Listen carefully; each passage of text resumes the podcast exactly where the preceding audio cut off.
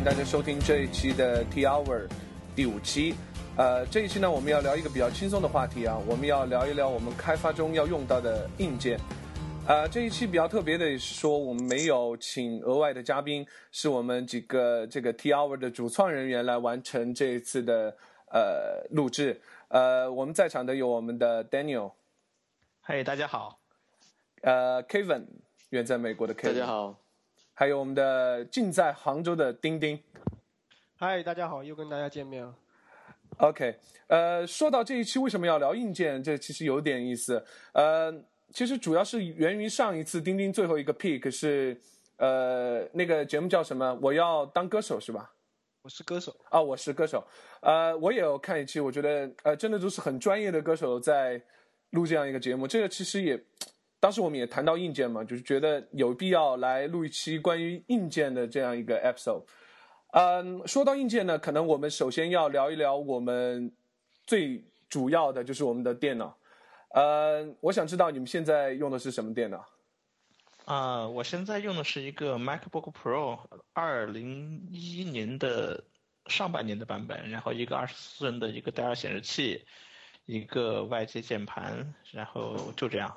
然后电脑呢加了 SSD，然后升了内存。MacBook Pro 啊，那你能您告诉我说你为什么是当时是选的 Pro 而没有选 Air 或者是 iMac？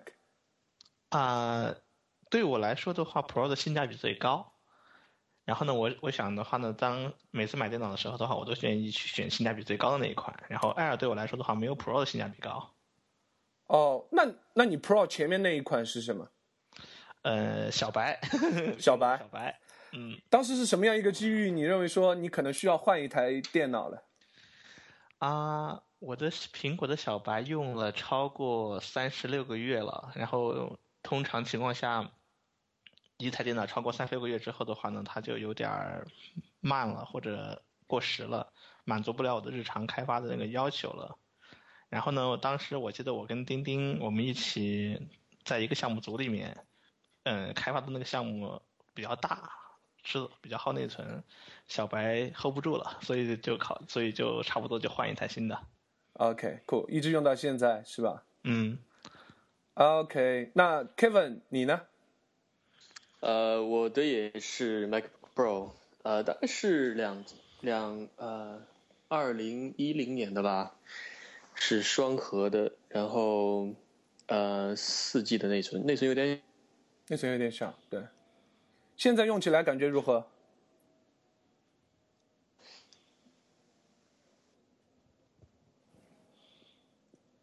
？Hello，嘿，Kevin 好像掉了啊，等会我们重 call 他。丁丁，你先说你的。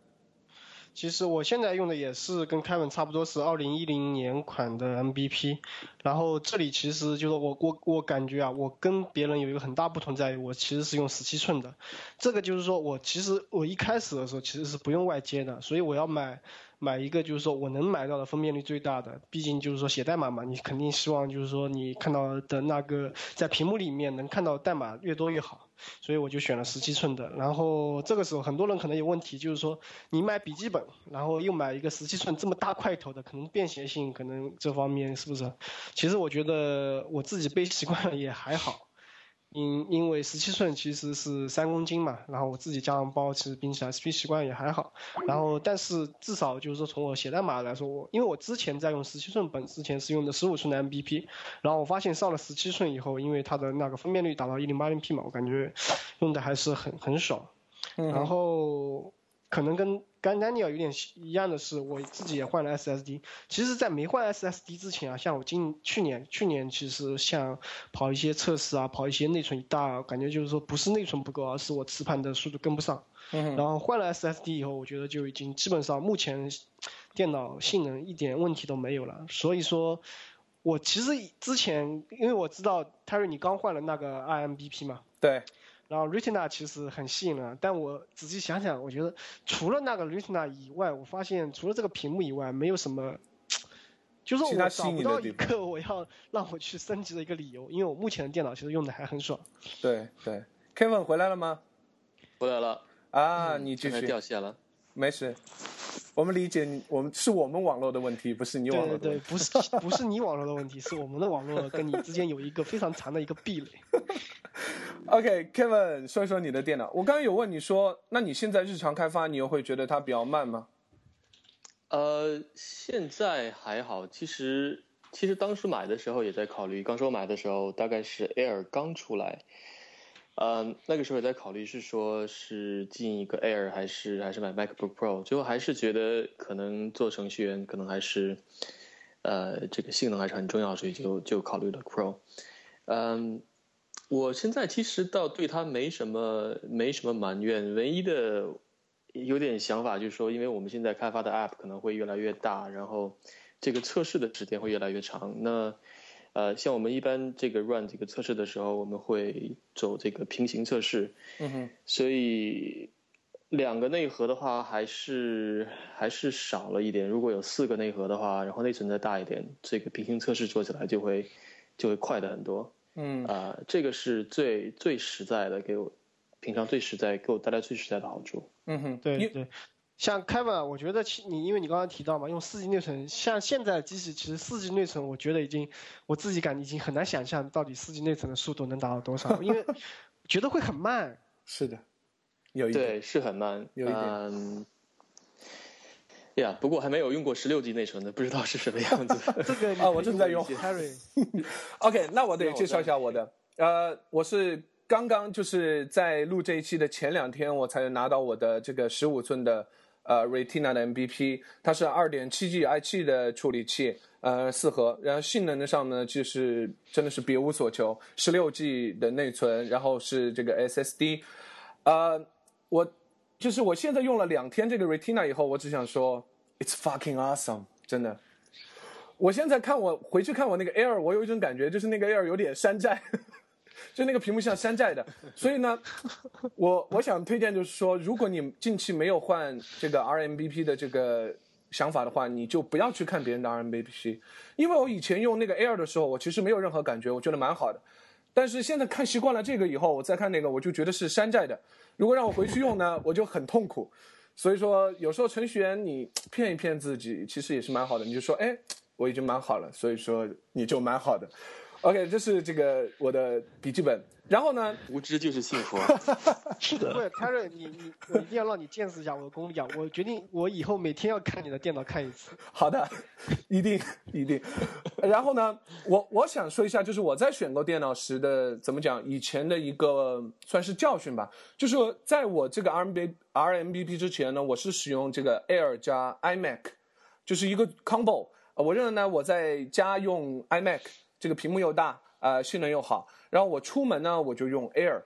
呃，当时想的时候是蛮好的，但是我实践的时候发现一个问题，就是说，你你要 sync 两个，你要同步两个电脑的信息，其实是挺麻烦的。当然现在有 Dropbox 还算，嗯，就是同步一些文档还好，呃，有 Git 同同步代码也还好。但是你想想，就是环境，比如说我当时在 iMac 工作了几天，我有两个新项目，我搭了环境，然后我今天要去咖啡厅，我拿我的 Air，我发现啊，环境都还没有搭，于是那一天我在咖啡厅的工作效率就是把 Air 上的两个环境搭起来了。所以说，后来我发现，其实两台电脑的话，成本真的就是维护他们俩同步的成本其实蛮高的。后来我呃忍了一下，我就不用我的 iMac，我就只用我的 Air 了。然后只用 Air 呢，就一直用到很久很久，用到前几天我才换了我的这个 RMBP。这算是我在购买电脑里的一个教训。所以以后呢，我也会走一个就是通吃路线，就是说我在在家和在外面我都用一台电脑。呃，这是我现在的总结出来的一个一个教训吧。然后回来说的我们的硬件的话，其实今天每一个人有不同年份的这个呃 MVP，但是我们想一想，其实我们买电脑的话，主要是考虑四个东西，比如说 CPU 啊、内存，呃，但显卡还还有硬盘。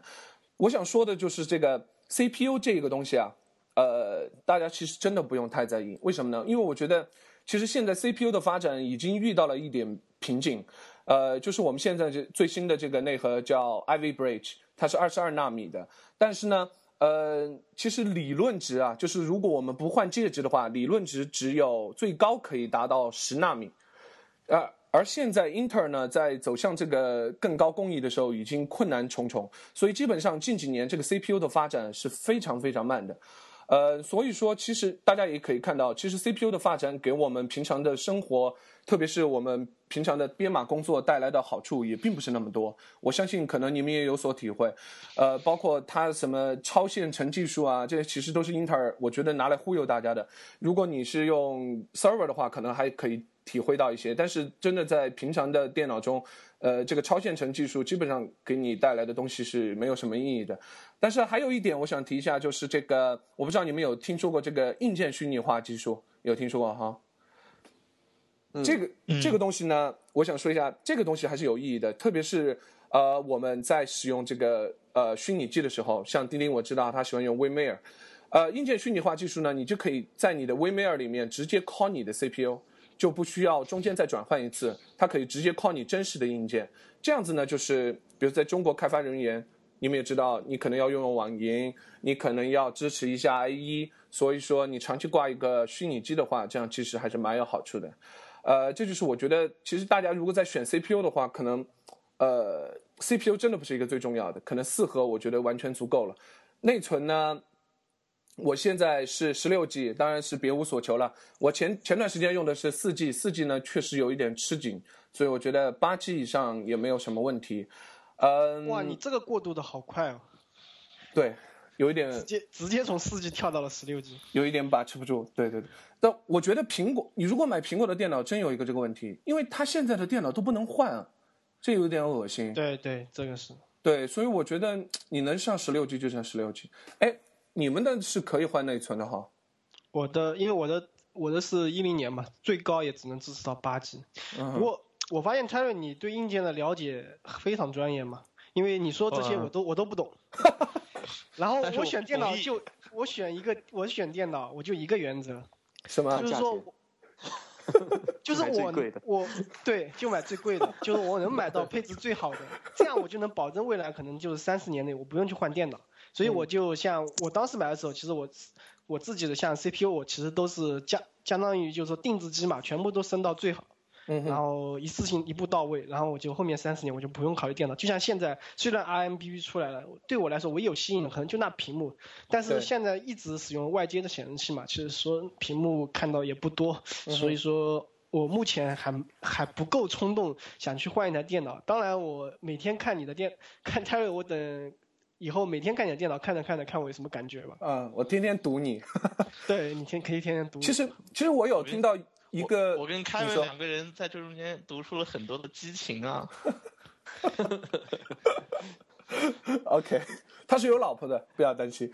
呃呃，我我听到有一个，就是当年关键吗？呃，这不重要是吧？对，这不重要。OK，呃，我想说的是，当年呃，我听到有一个理论蛮有意思，就是 Air 刚刚出来的时候，呃，那个时候 D 大神发了三篇 blog，表示了他对 Air 的喜欢。然后他那个时候其实 Air 在硬件上和 Pro 比的话，实际上是退步的，对吧？它是略微退步了一点。呃，但是他非常喜欢 Air，然后他就写了三篇 blog，呃，他就写他选电脑的一个原则。他认为说，嗯，应用场景，它的应用场景实际上是没有任何变化的。就是我我也觉得，你们你想想，你两年前跑的东西和现在跑的东西，啊，无非就是啊，Vim、Emacs、Editor，呃，各种 Editor，还有 Chrome，呃，还有你的 Shell。real、Ruby，其实想起来好像真的没有什么变化。但是你们有没有想过，为什么就是你两年前觉得爽，但是现在觉得不爽了？有没有想过这个问题吗？有啊，那个，嗯，我换电脑的最主要的一个一个依据，其实其实就是根据的 CPU 来的。然后呢，我觉得，嗯，应该是我们的操作系统不断的升级换代和我们使用的这些应用软件。包括浏览器不断的升级换代，它们越来越多的话呢，就是功能越来越多，然后支持的特性越来越丰富，他们对硬件的要求就越来越高。然后你你的这个硬件资源的话呢，其实是就是当你买的时候，那么它就已经确是一个定制，但是你后面的这个软件会逐渐的把这硬件资源吃掉。很早年的时候就会有这样一个。一个一个叫 Winter 联盟就会有这样一条规则，就是英特尔公司造的 CPU 的话呢，的性能会被微软公司出的操作系统给吃掉。嗯对比一下 Windows 九五、九八、两千、Windows XP、Windows 二 Vista 对吧？？XP 之后是 Vita 还是 Vista？Vista，然后还有个 Windows 七和 Windows 八。嗯，然后只要你只要你不断的去升级你的操作系统的话，那你的硬件平台的话，始终是处于慢慢慢慢会被不够用、会被淘汰的这么一个一个处境。而且呢，你不断的升级操作系统，你也会和带来很多很多新的一些特性和一些新的更好用的地方。所以这是个 trade off。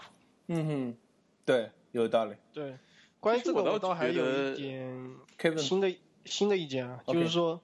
为什么电脑这样变慢？因为在我看来，就是说因为你磁盘的容磁盘其实在不断的被，呃，因为你就变得越来占据越越来越多的空间，当你那就是读写速度会降低。嗯哼，当磁盘读写速度降低的时候，你的你的电脑自然就会变慢。嗯所以我我觉得我的电脑很多很大瓶颈其实是在磁盘上。嗯，Kevin，Kevin，你有什么意见？我对我我同意这个，然后我觉得我自从用了 SSD 之后，这个性能的提高是非常大的，可能是对比我以前电脑最明显的这个差别。对，呃，但是说回来，我觉得就是两年前和现在的话，其实我也没觉得现在变得很慢啊。呃对，就像就像 Terry 刚才讲的一样，平时就是做这些 Terminal 啊，做 Chrome 啊这些，就是现在觉得也还可以。可能 我觉得也是没有用过这个内存更高的机器，这个配置更好的，其实去试一下。但是我觉得现在也够用。对，嗯其实其实我想引出这个，也就是我觉得大家其实还是要理性的换电脑。呃，就是我这一次换电脑呢，是为什么？我想说一说啊。其实我觉得，呃，你换电脑有有几个东西，当然一个是像 Daniel 说那样，你的操作系统可能升级以后吃掉了更多的东西，你有更多的特性，所以你老老的电脑不能应付了，那么我要换一台电脑。还有一个呢，我觉得就是你的应用场景发生了变化。其实对我来讲，我的应用场景发生了变化，为什么呢？就是我以前呢、不怎么做视频，我就是写写 coding。然后自从当我开始搞一点什么视频处理啊，搞一点音频处理的时候，我就发现这个非常的痛苦。特别是 Daniel，你应该有体会，就是你这么好的机器做视频的处理，可能都要花很久。我当时用 Air 做这一个压一个视频，基本上就是压一天，而且那一天我做什么事情都慢得不得了。所以我压说我我压视频的时候压半个晚上。半个晚上啊、对，你看你那个都要压一半个晚上。我上次那个就是 refactor session，我大概一点七 G 嘛，我压了八个小时。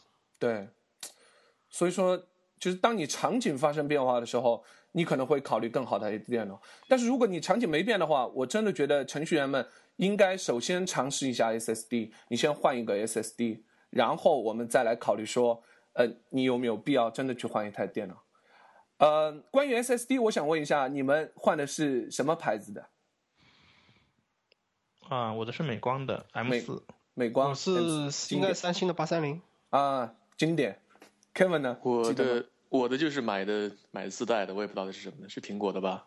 啊哦，苹果的。OK。哦呃，关于 SSD 呢，我觉得大家其实也不用太多的纠结，基本上美光、呃，像三星都是不错的品牌，嗯、嗯，特特别是最近的话，三星比较火，因为它连它的主控和它的这个存储芯片都是自己的，完全是自己掌控，所以说呢，呃，三星的话现在是比较不错的选择。当然，如果你有更高的追求，你可以选英特尔的，英特尔比较贵，它是用的这个 s e n d f o r c e 的这个。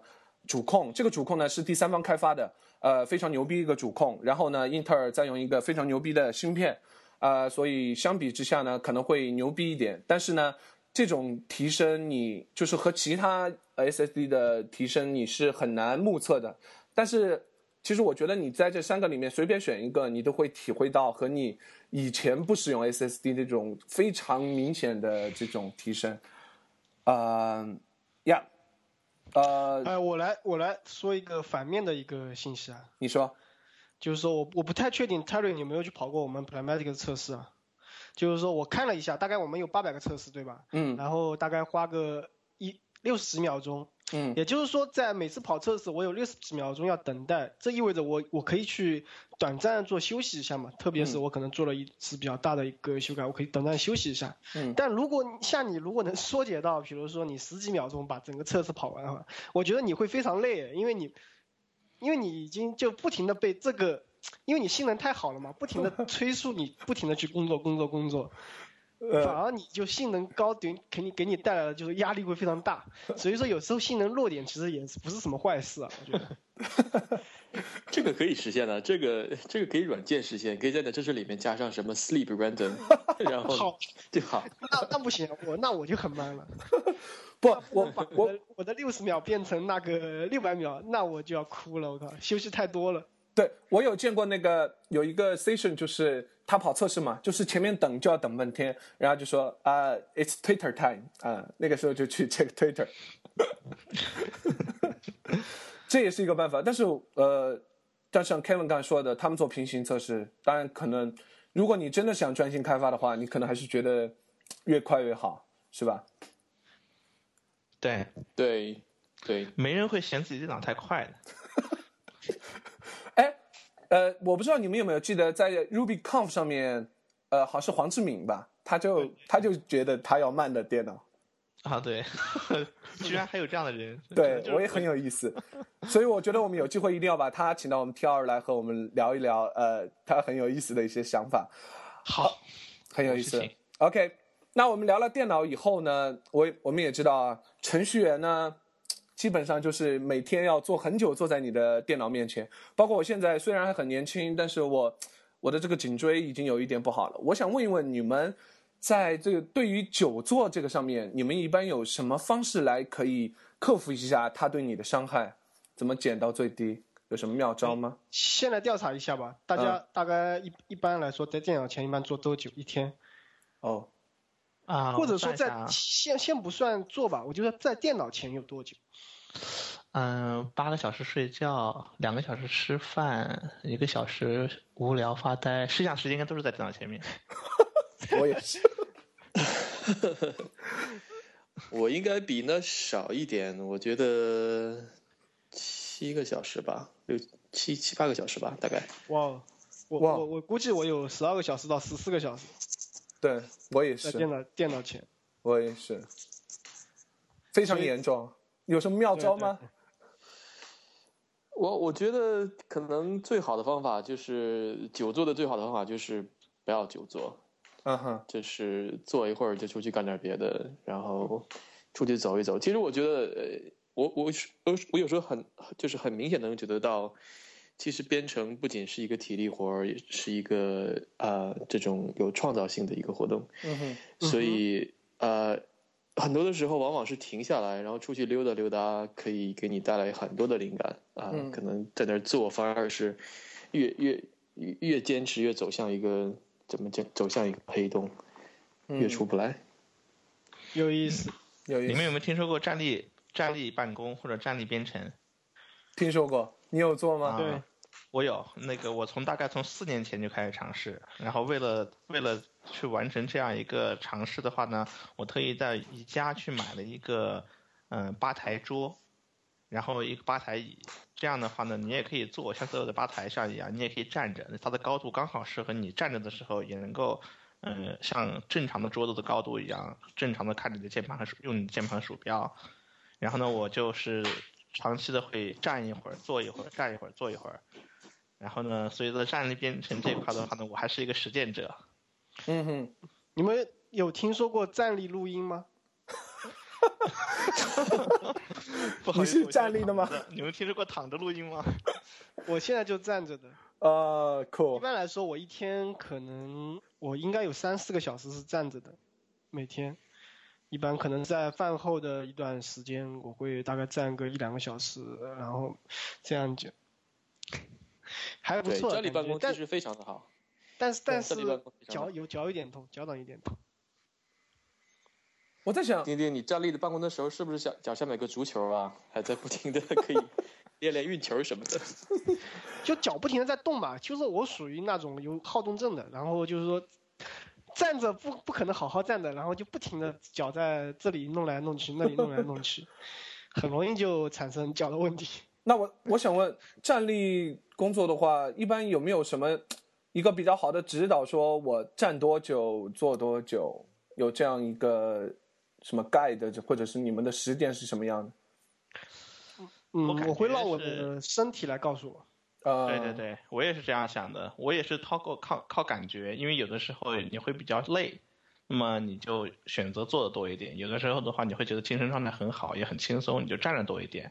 比方说，你要是上午的时候的话，你可能站着多，但是你站了一个上午之后，下午的时候你可能就站的少一点。嗯嗯，冬天的话呢，站的会多一点，夏天的时候好像会站的少一点，我的嗯感觉啊。，OK，那其实你说，关于站立的话，其实还有一个，如果你要站着的话，那就你得保证两点嘛。第一点是你你的手，当你站着的时候，你的手应该放在那里，要非常舒服的碰着你的键盘。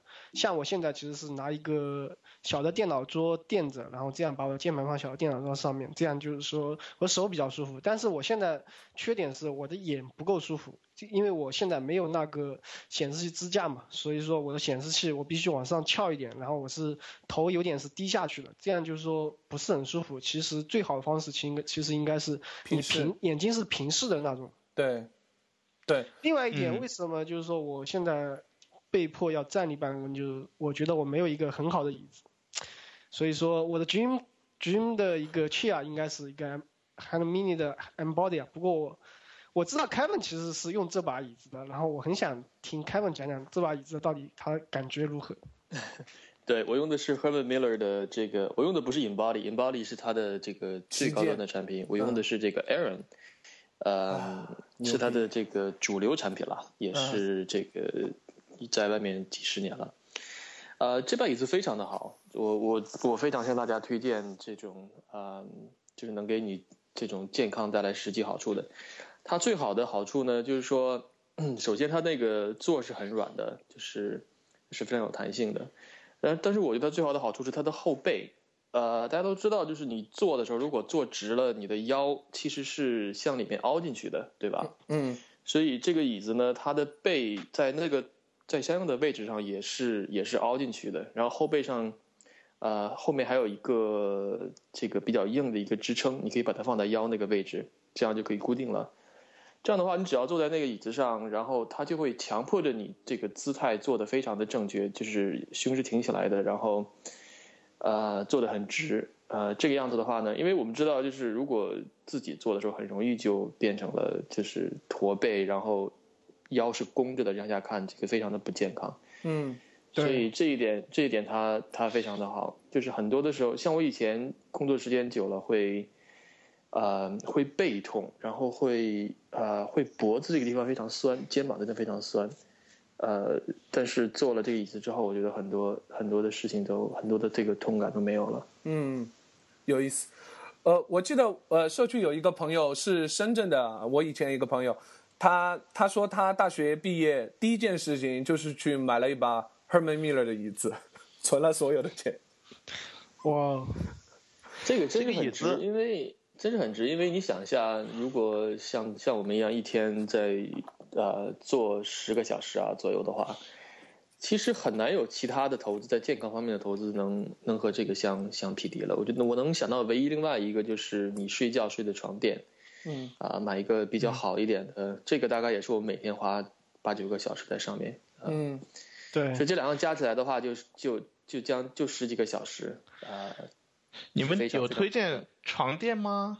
你们也可以推荐这种 Amber Body 的椅子，有床垫推荐吗？Herman Miller 出床垫吗？我是我我是我是不用床垫的，因为我是我我的我对床的要求很高，它一定要是个平板床，就是啊那种木板的那种，但是它一定不是那种弹簧床垫，因为我睡弹簧床垫的话，我会很不习惯。你睡硬板床吗？平板木板床或者平板床，我其实我睡的那种其实也是硬的，但是我那个是藤做的嘛，嗯就是所以说它是非常硬的。但这种就是说，因为我们老家其实那边都是睡这种藤做的床，很舒很很舒服。但是关于椅子，我觉得我有点听不下去了，因为我怕听着听着我真的要下单了。好像好像中国要买他 Herman Miller 还比较麻烦。很重要的一点啊，就是说你坐在这个椅子上，它会强迫你去。比如说，你保持一个正确的坐姿，像我现在的椅子，其实就是说坐着也还算舒服，但是我必须要时刻记着，我要保，我要去以正确的姿势去这样坐着。然后我发现这个很难嘛，特别是这样一坐久的话，你很自然就姿势就变了。所以我现在其实我是有点腰肌劳损的，我觉得所以说，哎，该给自己下个决心去搞一把 Embody。对那钉钉呢？我现在就去上淘宝去找一下那个椅子的卖家，然后把链接发给你啊。不用一万多看过了，一万两千八。一万多买把椅子犹豫，很久了，就不要再犹豫了下单吧很。久了。我估计嫂子大人会把你干掉。没有啊，其实像他们说，主要是就是说，如果真那个椅子如果真的好的话，其实是可以买的。但是他就觉得可能我没做过，然后也不知道这个怎样，就是说希望我先试试着去做一下，但是不太确定，就是说中国哪里其实有可以去家具城还是哪里，不知道，不太确定哪里是有可以嗯让我去试做的。太高端了。你难道还不相信 Kevin 吗？哎，有一个办法，钉钉，你那个以前有一个特别有名的一个招聘帖，在社区在社群社区里面发布的，就是那个啊马龙的那个我知道了锤子我知道。锤子系统，他当时招聘帖就说的，如果你要是去应聘的时候的话呢，不管你就是只要你应聘成功，就会就会让你去选两把椅子，随便你选一把，结果那两把椅子都很都很牛，其中一个就是你们现在说的这个。对哎，Herman Miller，应聘成功我觉得对我来说比较现实的一点是我买张机票去美国找凯文。可以的，可以，没问题。我让你坐一下我的椅子，尝试一下，然后你回去可以买。可以的。不，你就可以直接从美国买回来了，好吧？帮我带一把，OK。呃，我们聊了很多这方面的话题啊。其实我想，我我觉得我们想有录音吗？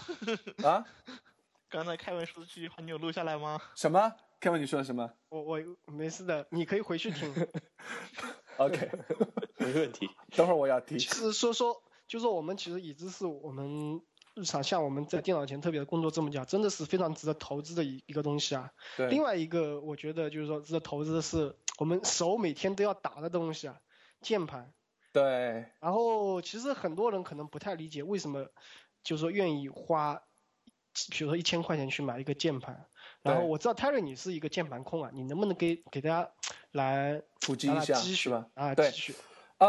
啊、我我今天非常这个理性的思考了一下，我为什么会成为一个键盘控，然后我得出了一个非常值得说服大家的理由。你们知道为什么吗？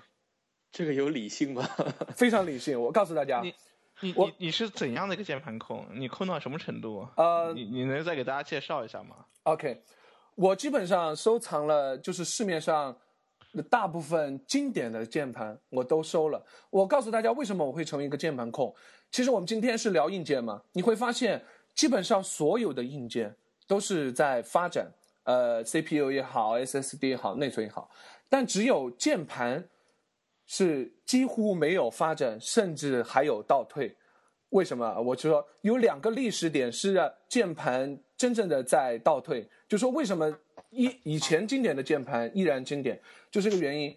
呃，哦，我听你们的声音好像有点卡，能听到我吗？还不错，你继续 OK。呃，第一点就是说，呃，大家知道最早的键盘是只有机械键盘和电容键盘，然后呢，后来呢出现了所谓的薄膜键盘，薄膜键盘就是我们现在见到最多的键盘。这个键盘呢，它和其他两个比起来，唯一的好处就是造价变低了，然后其他方面都是退步。OK，我们的 Kevin 又 drop 掉了，我把它重新 call 一下。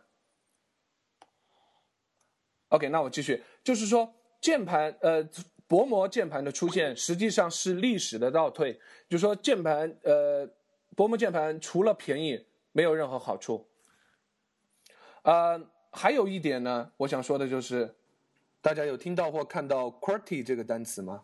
我这个我记得好像在手机里面很对有见到，经常是说手机的全尺寸的键那个键盘吗？对，Kevin 知道吗我？们的键盘都是 QWERTY 吧？对这个是键键的 layout，这键的，对前六个字母吗。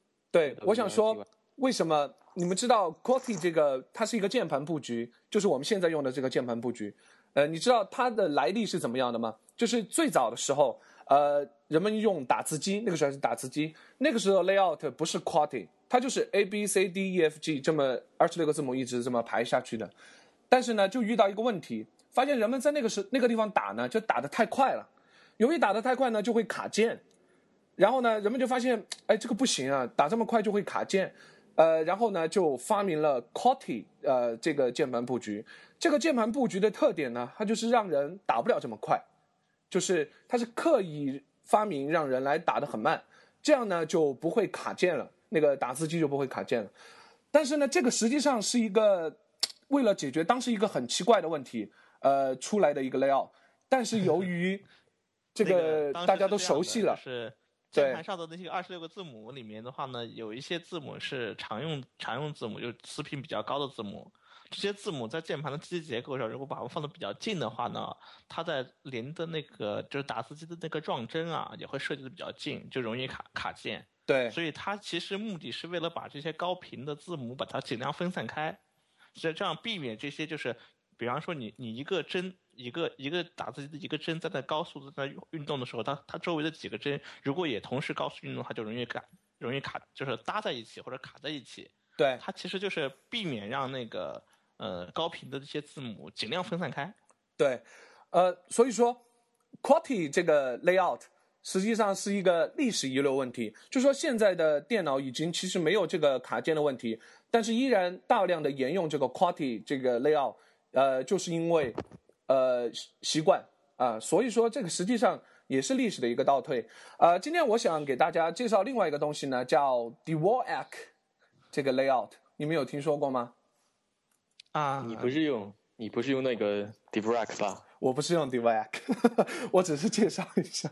我见过，啊我没看过。我有见过吗而且的话，我尝试用的时候，我就发现我根本找不到几个，就是二十六个字母就在你面前，但是你当你去手去打的时候，你突然想打一个词的时候，你找不到那个键在哪儿，然后你对还得眼睛再一排一排扫一遍，对很费劲。对，所以说就 Dvorak 这个 layout 的发明呢，实际上就是让这个键盘能打到最快。它的特点就是说我把尽量的，就是联手操作尽量放在两只手啊、它就是把常用键放在呃靠近中间啊、这样的一些原则，就是说它实际上是为了设计打得更快而出现的一个 layout。但是呢，呃，你会发现它的推广不力，造成了其实不是有太多的人使用。当然我知道有一些人使用，呃，像这个那个苹果的 co-founder 之一啊，叫沃兹，还有这个 BT 的创始人。然后我知道 Real 社区有一个人，就是那个呃那个 keynote 叫 Refactoring from Good to Great，那个叫 Ben Oren Orenstein 好像叫，他也是用的 Orenstein，Dvorak，是吧？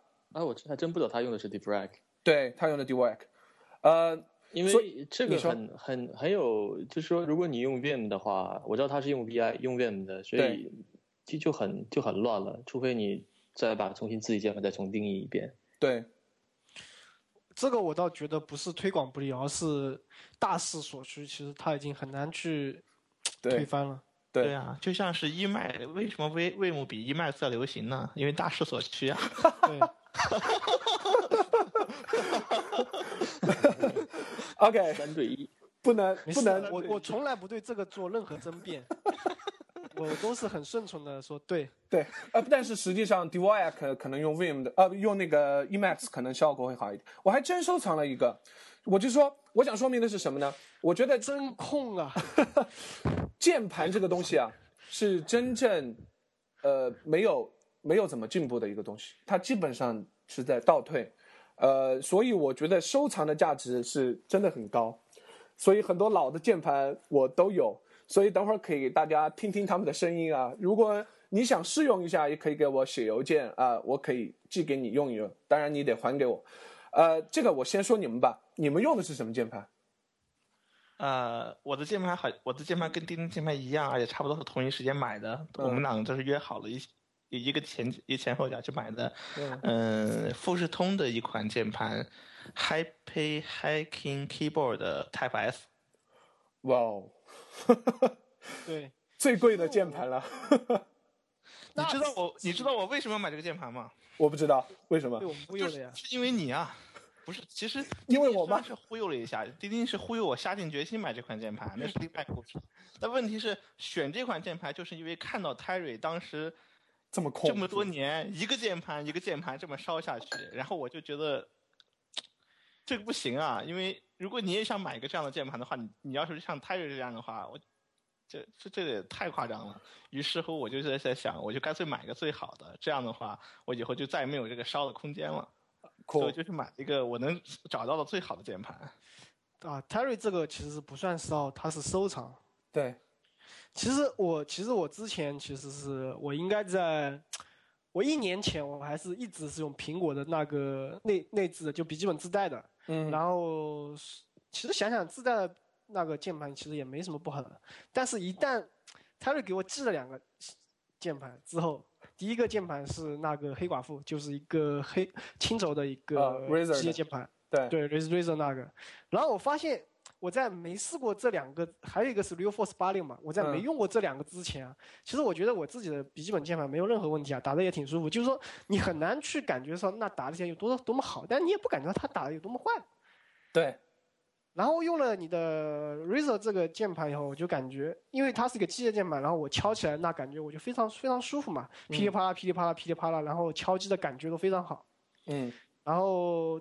我就感觉我有点回不去了，我已经很难再回去去用那个就是笔记本自己带的键盘了。然后过了一段时间，你又给给在我家留了一个 RealForce 八六，就它跟那个 Razer 这个机械键盘又不同，它是一个电容键盘嘛。对。其实它跟 Happy Hacking 的那个它它的用的轴是一样的嘛，都是那个 RealForce 这边的那个轴。对。电容电容键盘。对对。然后它跟机械键盘的敲击感是我感觉是完全不同，它软很多，感觉就是说机械键盘敲下去那个像特别是轻轴嘛，就噼里啪啦那个一个是硬嘛，嗯，但电容键盘我感觉相对来说偏软一点，但是那个阻尼感刚好。另外一点很重要一点在于它很小，对，便携嘛，非常便携，就是说。如果你在习惯用外接键盘，就是说你机械键盘也好，其他键盘也好，你就会发现你到哪里都得带这个键盘。对。这个时候你就觉得便携性就很重要了呀。对。然后，然后我现在为什么选了一个 Happy Hacking 那个 HKB 的话，其实也是因为它比你的那个 RealForce 八六更小嘛。对，是。然后我就更往小这方面去走。另外一点就是说，敲起来感觉的确是我感觉比 RealForce 八六要舒服。嗯。还有一点是，在于就是说我非常喜欢它的印刻技术啊，就是说键盘看起来非常的干净和一个美观。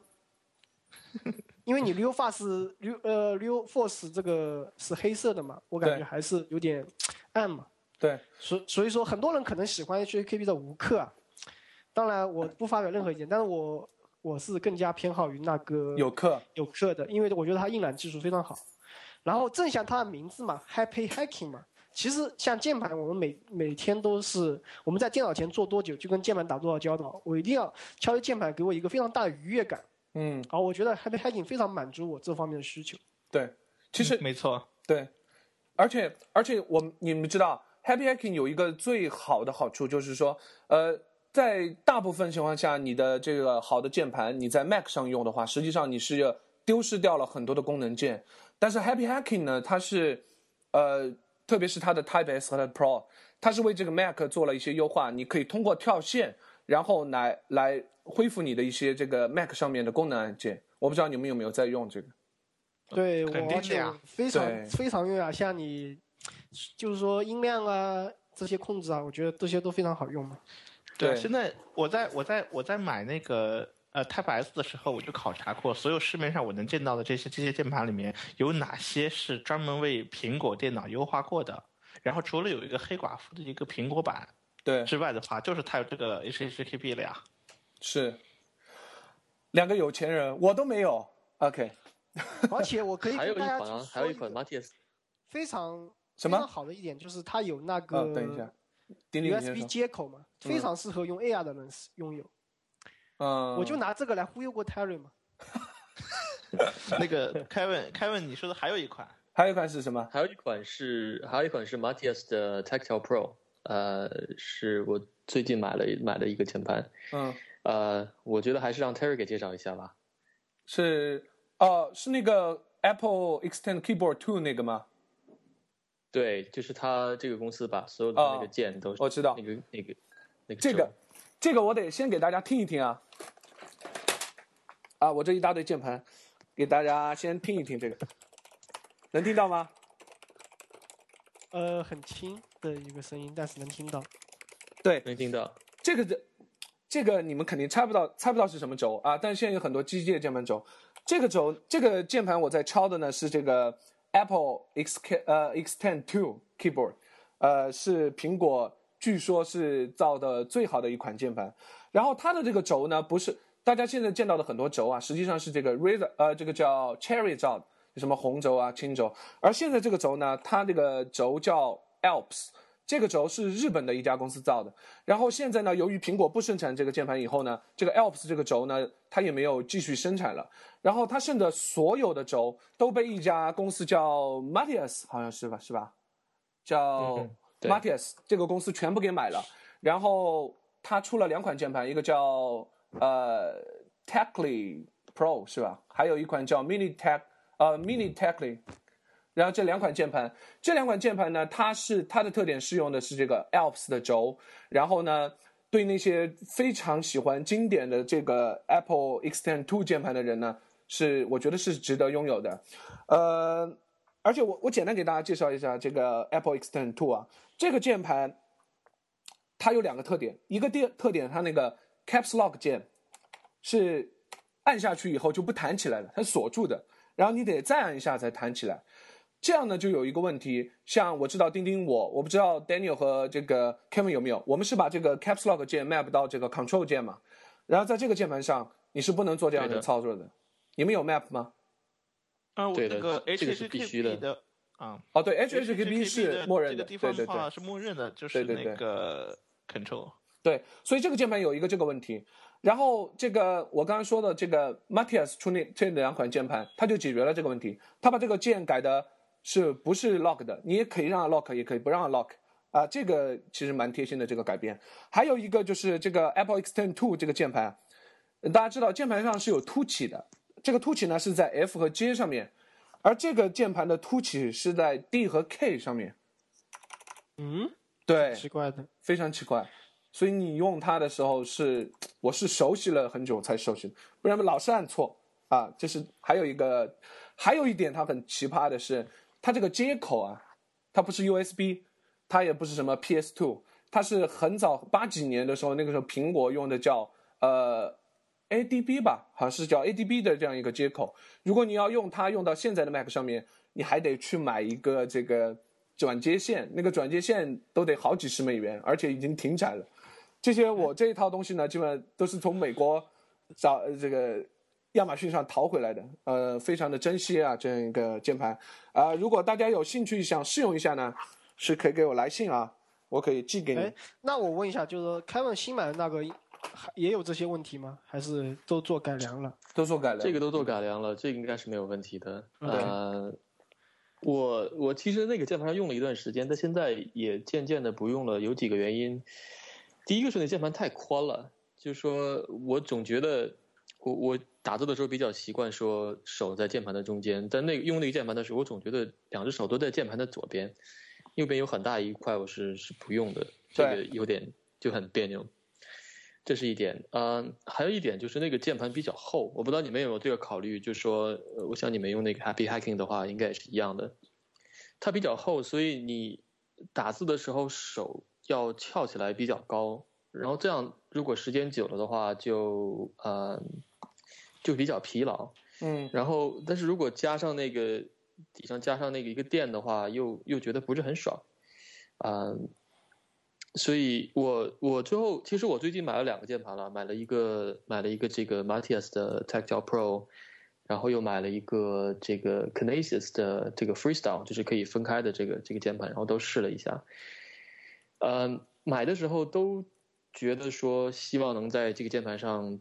多给他一些机会，然后多多试一下，但是发现最后用来用去的话，渐渐的还是不是很想用这两个键盘。嗯哼，原因是说，我觉得一个好键盘给你带来几个几个用处吧，一个是，一个是说它的这个 productivity，就是你可能可能敲的很快，很呃这个错的错的字很少。嗯，然后还有一个就是呃这个所谓的手感啊，就是你觉得哎这个这种这种反馈让你觉得非常的爽。嗯。呃，还有一个就是人人体工学这方面的考虑啊，我觉得我我觉得可能现在我更多考虑的是人体工学，因为我现在有的时候手腕确实会用久了确实会有痛，嗯，呃，但我现在发现最好的组合是是这样的，它和我的椅子其实非常的相关。嗯就是这个 Herman Miller 的椅子，它的这个呃，这个这怎么讲叫叫唱吧？这个就是你你胳膊可以放在那个位置上，叫扶手 armrest，对扶手对扶手，对，它的扶手非常的好，然后呃，可以让你很轻松的把这个前臂放在上面。这样的话，你做的时候呢，就像我现在用键盘的时候，我现在还是用这个原来的这个 Apple 的这个这个很小的 keyboard，嗯呃，外接的键盘，你可以把这个键盘放在桌子的边缘上，然后呢，这样的话，你把手把你的整个这个胳膊放在扶手，放在椅子的扶手上，呃，然后这个它那个苹果的键盘非常的薄，所以用起来非常的舒服，你的手不需要翘得很高。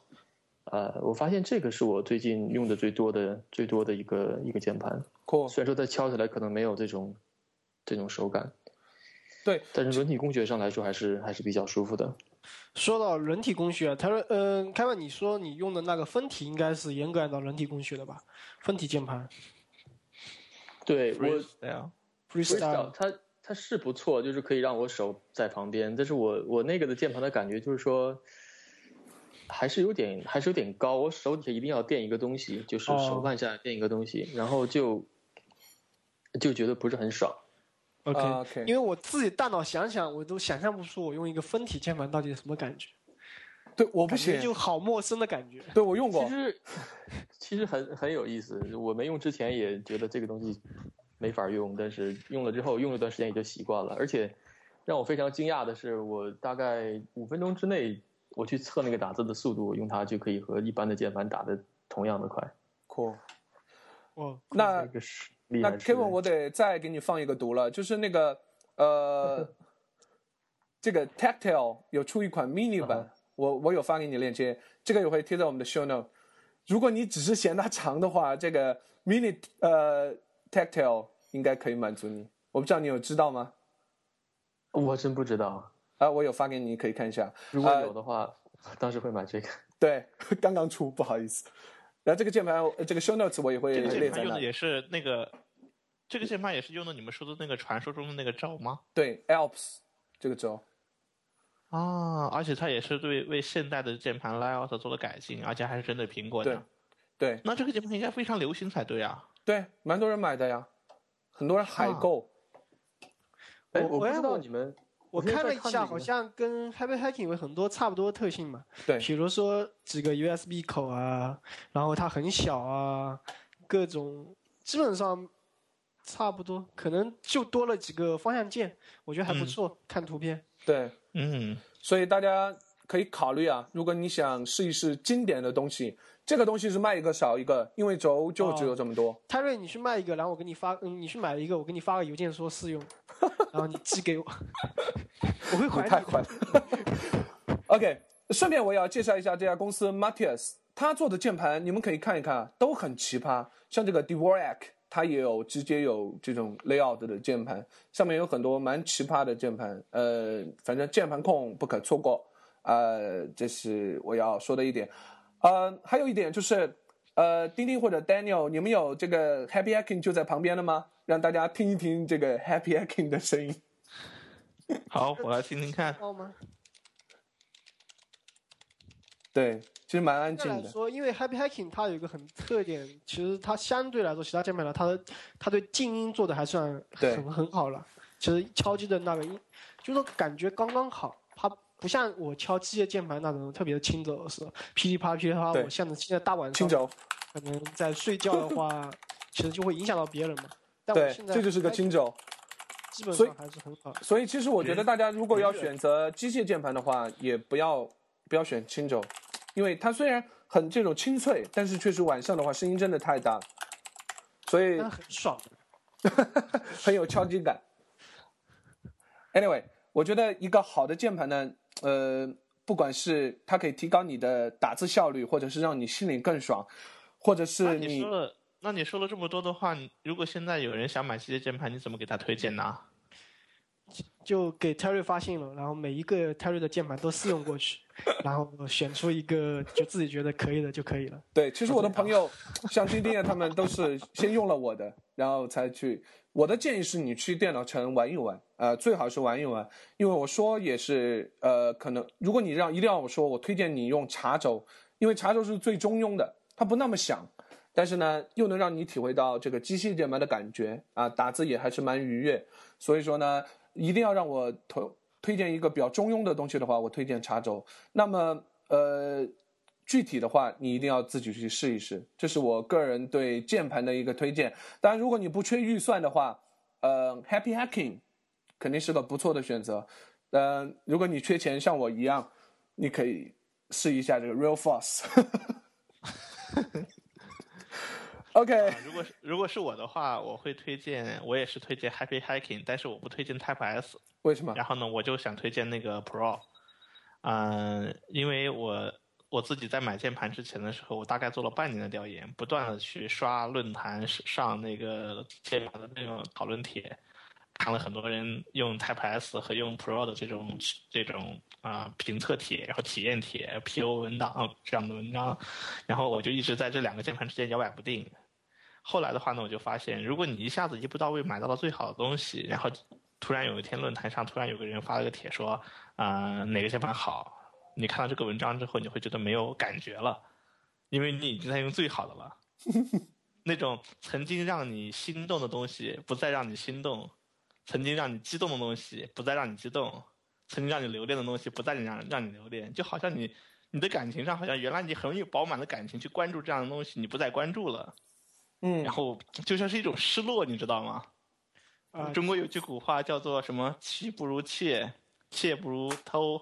偷不如偷不着，那种每天惦记着一个东西，然后想想想想拥有而不可得的这种感觉，特别美妙。但是当你一旦拥有了以后，你就会觉得一下子你就对键盘这个东西就是没有任何眷恋了。嗯，所以我就觉得有种失落感。你想象一下，呃，林徽因跟，呃，跟那个徐志摩的关系，再想象一下金志玲、金岳霖跟林徽因和梁思成夫妇的关系。就是这种 想要而不可得。OK，呃，我发现 Daniel Daniel 是一个理论家，就是说他他竟然花了半年时间去泡论坛，而不是去电脑城直接花半天去敲击。我靠！我敲过呀。好，我当然敲过了。那个上海的上海有一个叫做呃 Linux 呃 User Group 的一个聚会，然后我参加过他们两次聚会，每次聚会都有人带着键盘，因为那些人他们上班的时候是带着键盘上班，下班带着键盘回家的。然后只要你碰到他们了，你就问他们把键盘拿出来，我试试看。然后你都两个都敲过了？对啊，啊不，我我我当时敲的最多的是 Pro，但是我对 Pro 其实也觉得已经很不错了。但是我当时买的时候，我当时觉得如果买了 Pro 之后的话，我还有 S 可以去惦记。那与其这样，我还不如买 S。后来我发现我错了，我就应该买一个东 Pro，然后天天再去惦记着 S。嗯，呃，不，但如果啊，就是说，嗯。大家对键盘如果真的有兴趣的话，其实一千块钱以下的预算，我觉得圣手八七应该算不错的选择。对。不过我前几天看插袋在 Facebook 发了个贴，就是说当他自己选择新选择了一个 Cherry 的轻轴，然后他感觉比圣手八七的手感更好。这个不过我倒没体验过，只是给给大家做个参考。啊，会吗？他们轴好像是一样的。Anyway，这不重要。所以我觉得选键盘一定要自己去试，呃，这是一点。当然，如果你有 Daniel 这样的。癖好，你可以选不那么完美的，然后再惦记一个比较完美的。OK，我们 Daniel 希望你的女朋友不要听这一期啊。好的，我们 好吧。啊，我们键盘聊了这么久啊，最后我们要聊的一个东西是我们的显示器啊。我想问一问你们的工作环境，你们是用？笔记本的显示器呢，还是外接显示器呢，还是怎么样？两个一起用。两个一起用，说说你的方式。呃，我原来呢是会把笔记本电脑跟我的外接显示器并排放在一起，嗯但是呢，现在的话呢，我不这么做了。我现在是，嗯，我有一个台戴尔的一个二四幺二 M，然后呢，我我用大概用了一个盒一个箱子，把这个显示器垫高了大概十五公分、二十公分不到的样子。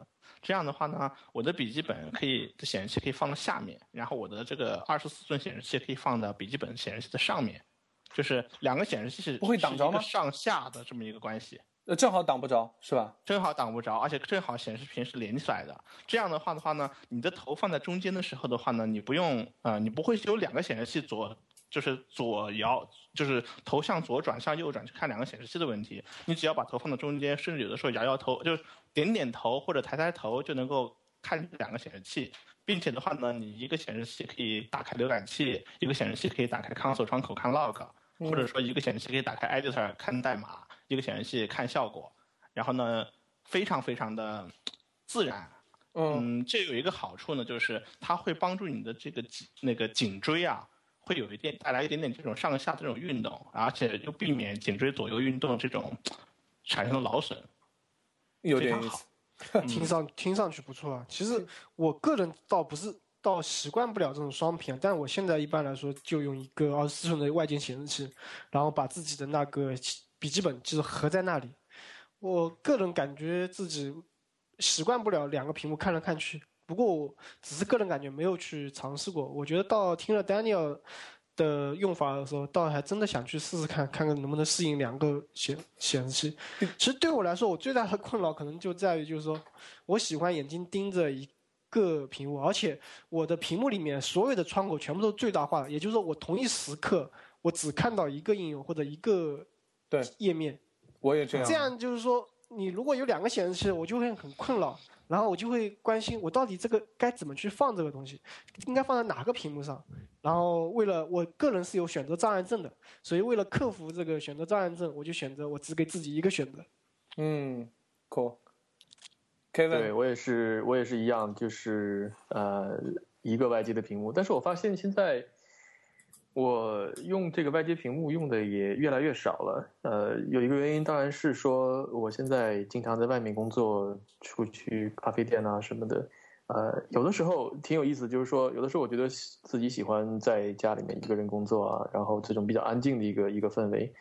但是有的时候我觉得就啊、就到一个比较嘈杂的地方也也也也挺好的。呃，这样的话你可以看看人，可以什么？虽然不是说跟别人聊天，但是看走来走去的也也也挺有意思的。在家里工作一个人，你会觉得很无聊。那那 Kevin，你主要是就是用笔记本的屏幕是吧？我如果不在办公我自己的办公桌前的话，肯定就是用笔记本的屏幕了。如果我在我的办公桌需要，比如长时间写代码的话，嗯，呃，那那就是对，那就是这个外界的屏幕，还是就一个屏幕而已。一个屏幕。OK，其实我也是这样，所以呃，Daniel 这个做法我可能会我会尝试一下，因为以前我有一个一次经历，就是我那个我以前用 Air 和 iMac 嘛，我的 Air 坏掉了，它的那个硬盘，然后我就用那个 iMac，然后我又有一个我有一个戴尔的这个二四幺二的一个外接屏，我想放在那里也是浪费，然后我就把它接起来，接起来以后，我不但接起来，我还把那个呃戴尔的屏啊把它竖起来，因为你们知道那个戴尔那个屏可以竖起来嘛，嗯，然后我就让他呃那个那个那个屏拿来放网页，然后网页正好可以放竖起来看完，然后把那个 Twitter 啊什么东西全部放那个小屏上面，然后把工作的东西都放在这个主屏上面，呃，用了很久还是不太习惯，所以说。我也想，呃，会再次尝试一下。我想问 Daniel 一个问题，就是说，你这个应用怎么分配在你的两个屏啊？啊，我我其实是不太喜欢去不断的用 Alt，就是 Command 加 table 是不断的去切换应用的。嗯我分布的时候的话，通常就是，嗯，主要是我三个东西，一个浏览器，一个是编辑器和一个是我的 con 一个那个 console。嗯呃，浏览器跟我的那个 editor Vim VIM Mac Vim 的话呢，是放在我的那个二十四寸屏幕上，然后有的时候的话呢，可以刚好一一一半一半这么放开，然后呢，我下面的话呢就会放到我的 console，这样的话，嗯，我就嗯，就是在你在切换，你在你用 Alt 加 Tab 切换程序的时候，你不会有明显的在你的屏幕上会有应用程序之间这界面之间互相叠来叠去或者互相跳动，嗯就是它不会有什么干扰，就是视频上的不它不相对比较静止。然后呢，我觉得是这样的话，对我来说的话是最少的是减少我的大脑中或者我的视觉上的那种呃 content switch。嗯，那你 editor 肯定应该是放在主屏吧，editor 放在主屏？console 呢？console 放在那我的小屏幕上，那浏览器呢在也在我的主屏。然后浏览器跟我的那个 editor 的话，我可以我有的时候是可以叠在一起，有的时候是一一边占一半。OK，cool。Twitter 呢？Twitter 啊，我用客户端的。然后呢，现在 Twitter 这是另外一个话题了。Twitter 的话，现在每天养成习惯，大概每两个小时或者三个小时会去扫一次，就是不要去那个呃，不要让 Twitter 占用你太多的那个工作时间。然后我是定下时间，比如说我休息的时候，或者吃饭前、吃饭后过来扫一扫。OK，OK，那你跑测试的时候干嘛？测试在我的 console 里面跑呀。啊，跑！你说跑测试的时候是吧？不是说 Twitter time 吗？跑测试我的时候我前面就挺奇怪的，你们每次改一个测试就要把测试全部重跑一遍吗？呃不会，通常情况下我，我跑测试的时候，我改哪个文件，我就跑针对那个文件的测试。这样的话，这个文这个测试会很快的就跑完的。其实还是另外呢，就是尽可能的让自己的测试跑得越快越好。所以通常情况下，我尽量不要让测试占用我太多的时间。如果这个测试占用我时间特别特别长的话，我更倾向于去 refactor 这个测试，嗯让它让它快一点。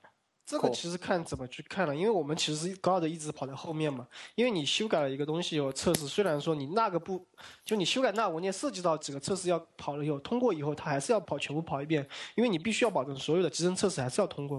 哦，那这个时候的话，测试如果在跑的时候，我可能会干点其他的事情，比方说看一下邮件，看一下网页，看一下 editor 的代码之类的事情。对，不过我自己有的时候会用 Guard，会用 AutoTest，但是当我改某个具体文件的时候，我反而形成习惯，我特别喜欢用命令行去指定那个测试文件，去跑那一个文件。对，甚至是行数，对吧？对对对对对，嗯，对，这也是蛮好的。其实这个有专门的，我觉得我用一个大显示器有很大的一个用，因为就是原因是因为它字字比较大，因为其实说说起来，因为我之前已经介绍过用十七寸的电脑，十七寸的 MBP 嘛，然后我的分辨率已经达到了那个一九二零乘以幺二零零了，所以说它的二十四寸的分辨率和那个我十七寸的其实是完全一样的，而且我十七寸的本在色彩啊、鲜艳度啊和那个清晰度啊，其实都比我的戴尔显示器要好。嗯，但是真的那个，因为 PPI 太高了，我觉得字好小，对，所以说看习惯了二十四寸的显示器以后，我回去的话，我回去看我的显那个在笔笔记本上直接用的时候，我都喜欢直接用 Command 加把字体啪啪变大几倍，然后继续用，不然的话我今天有点回不去了。对。但呃，但是所以个字体，你说这个字体其实挺有意思的，就是说我我其实是听这个别人别人讲的，他们推荐这个你用 editor 的时候用非常大的字体，嗯啊、我不知道大家都应该听到这个人叫呃叫什么来着？叫这个 Rick 的作者，呃，名字突然在嘴边说不出来了。啊，那个有点胖的那个老头，我也忘了对名字。对对，对嗯，他推荐多少号字啊？他他有一他在一个 conference 上讲过，他说嗯这个最好用 editor 的时候最好把字体调大。嗯，他说当他用大字体的时候，他觉得自己也变成变得 smart。然后我就试了一下，我现在大概一般是用十四或十六号字体，然后这个感觉还真的挺不一样的。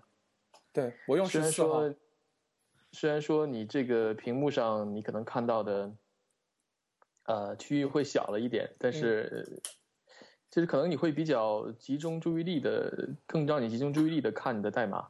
我也不知道为什么，但是觉得觉得感觉就挺好的。Nice，我现在一般用十三寸的字体，呃，十13三号。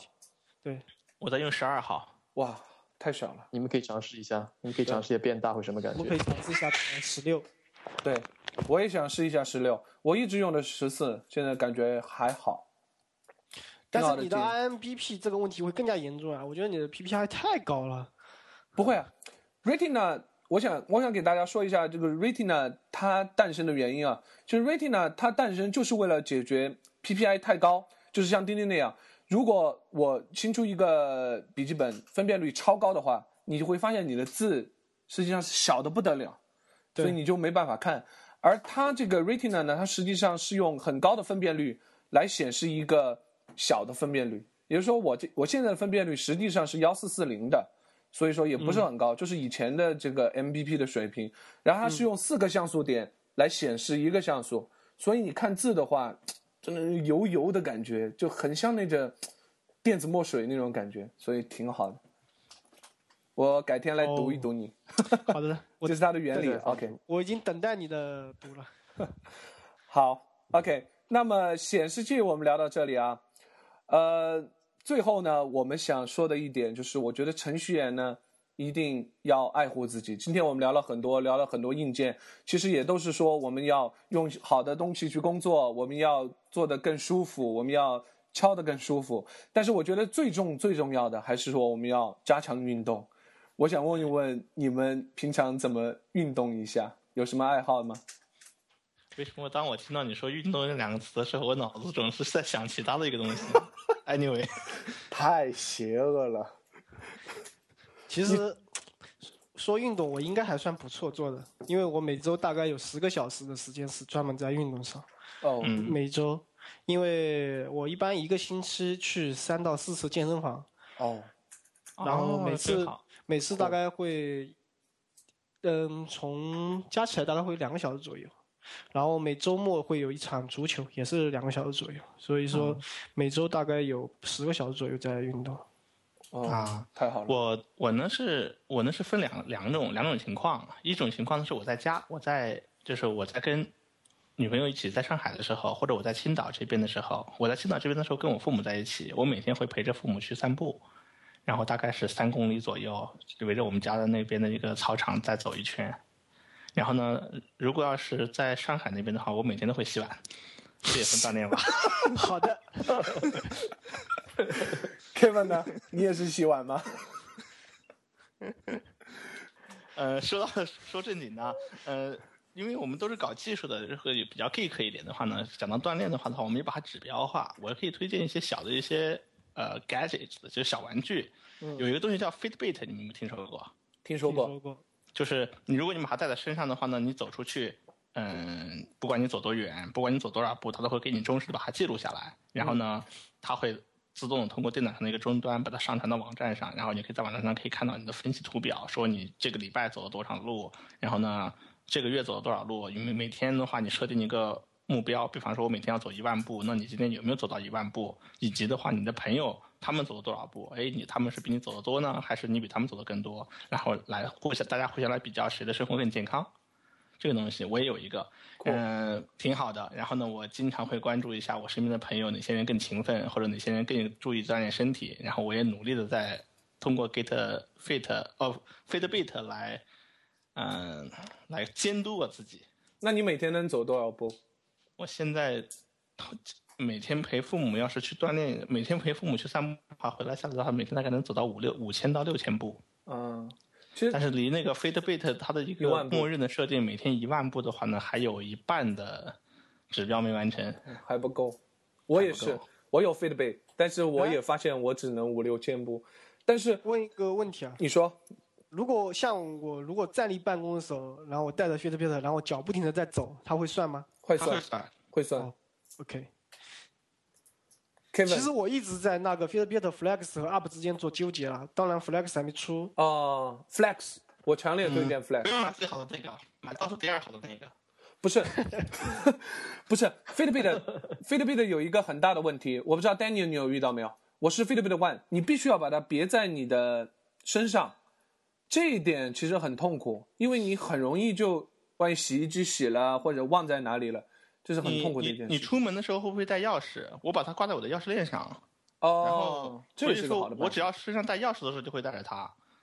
嗯，而且的话，我其实在家里的，因为我我我到了家里以后，那嗯走的那几个步的话，一天下来你能走两百步吗？在家里，所以我说我在家里就不记录了，我就记录我出门的那个步数。哦，这样子，所以你出门一定会带钥匙，而且你你你回家的话，你我已经养成习惯，就是一回家我会把我的钥匙挂在门口的一个钉子上，然后以防我出门的时候找不到钥匙嘛。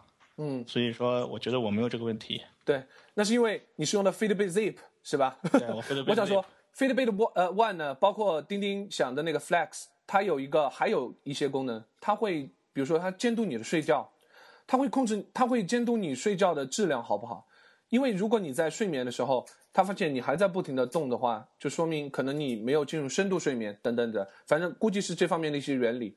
所以说，如果你只是把它运动是来计步器的话，当然你可以挂在钥匙链上。但是如果你想全程的监督你的整个生活习惯的话，我个人还是推荐 Fitbit Flex，因为你一直别个东西在身上，包括睡觉，它要求我这个是要求你睡觉的时候把它戴在手上。如果你用那 Fitbit Flex 的话，就一直戴在手上，就没有这个问题。那丁丁和凯文，你们两个人，你们俩想象一下，如果你们也在睡觉的时候，有个老大在看着你们，你们什么感觉？OK，这个其实跟戴手表是一样的呀，你你可以把手表也在看着你啊。他其实感觉有个。异次元的人，然后在第三空间，然后给你的一秒、一秒、一秒、一秒，你什么感觉？对，丁丁，你我这个你就可以把它当成一个手表，唯一的区别就是它每周要充一次电。这种 其实我我是有点纠结了，我不我不知道在 UP 和那个之间要怎么选择，不过可以听听你们的意见。嗯，我哎觉得 Kevin 好像有个好 Up 处，Up 有一个好处的话，我不知道呃，在国内方不方便，就是说你可以，它有一个手机的 App 嘛，这样的话，嗯如果你你去吃吃东西的话，可以很方便的去扫一下那个条形码，它就告诉你这个东西的有多少卡路里，有什么多少的蛋白质，多少的这个呃 carbohydrate 这些东西。哦呃，这样的话你就不用自己输入，呃，这样的话它把你就是摄入的和运动消耗的这两方面都给你做平衡，嗯，这个还是这个还是挺好玩的。挺好，我有我有点怀疑他对国内的数据的支持。我也觉得那个对，不知道不知道那条形码会不会会不会支持了，在在在这边的话还是非常的方便，基本上百分之九十是的的都他都能找得到。对，这个这个的确听着非常方便。对，我告诉你，丁丁，我告诉你个不幸的消息，Fitbit 也有 App，但是中国 Store 没有，这个对我来说应该问题不大呀。对，它也没有。So，哦，对，Kevin，你还没说你的你运动的运动？方式，对，呃，我和丁丁差不多，我是大概一周健身两到三次吧，嗯呃，去健身房。然后有一点我觉得有点遗憾，就是原来我在加州那边住的话，我会经常的有有一圈朋友，我们经常去打篮球，然后我们有一个有个联赛，然后就还还挺好玩的，大家都很呃啊就是呃也很开心，然后也是也是吃饭啊聊天什么都有。呃，和美国人打篮篮球吗？啊？是和美国人打吗？大部分是华人，也有美国人。哦，呃，但是到了这边，其实在美国打篮球有有有一个挺有意思，就是说你一定要找出一圈人和你水平相当的。对，比如说我现在住在加拿大，我可以找，我可以去 YMCA，然后这边也有这种这种篮球赛，但是我去了就会很很受罪，就是那种被别人暴扣的感觉。我一直觉得和美国人打篮球就像美国人和中国人打乒乓球一样，完全受虐。我的 我觉得还是踢足球好一点。和巴西人踢足球是吧？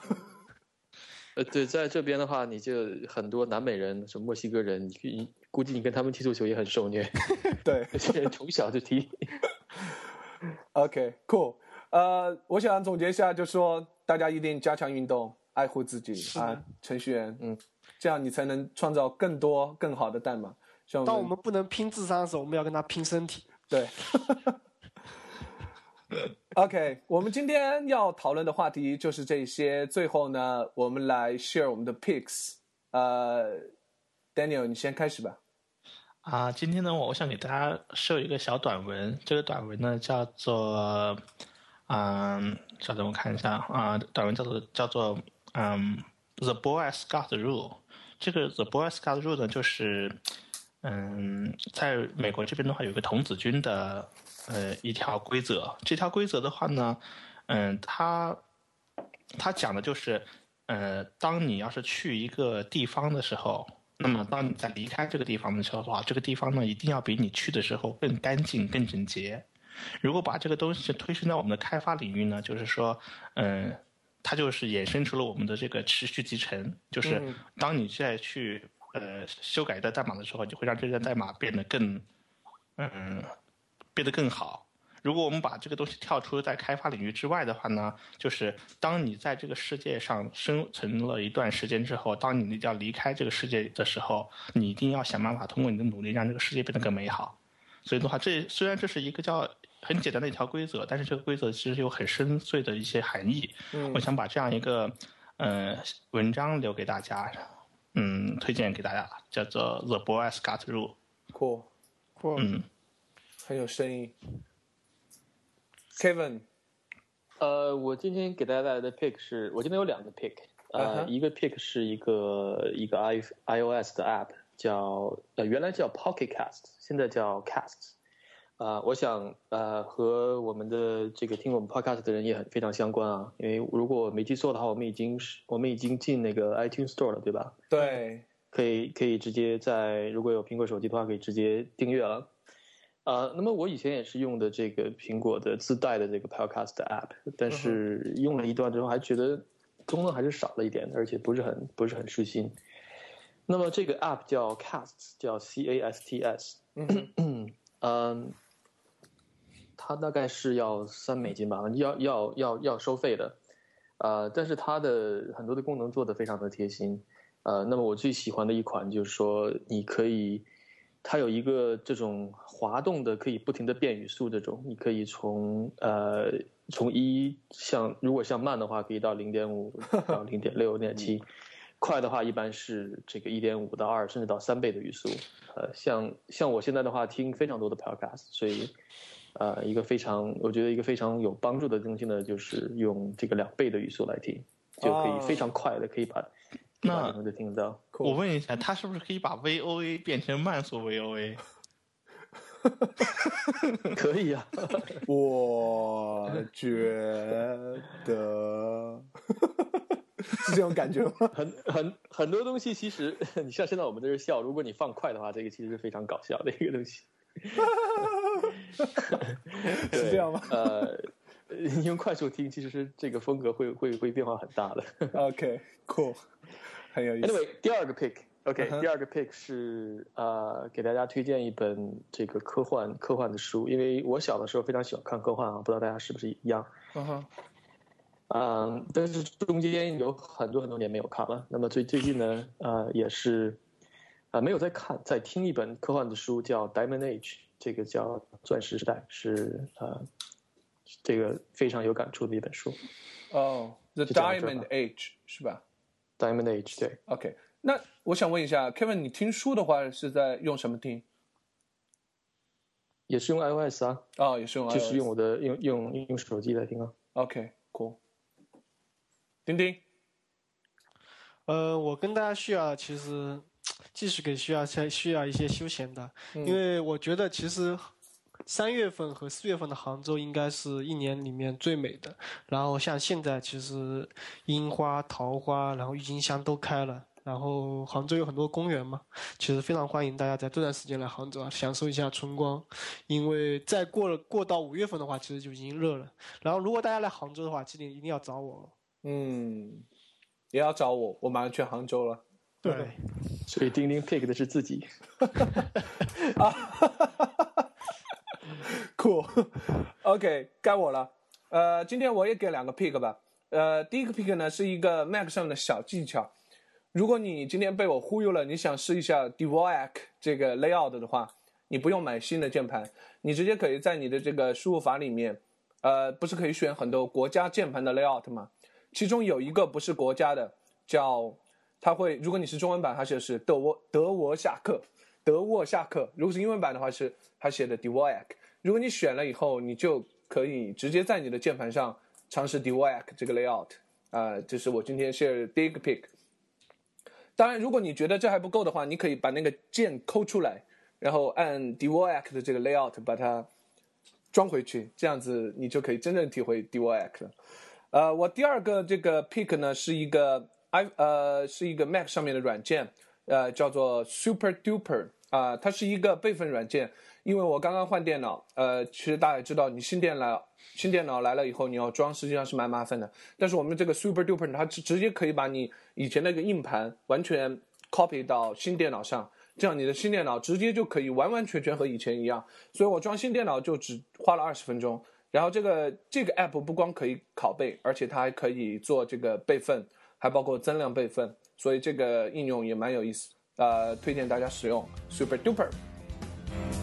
OK，我们 We Good，嗯，好的，好，今天我们就到这里吧，再见，再见，再见，再再见，拜拜，下期见。再见。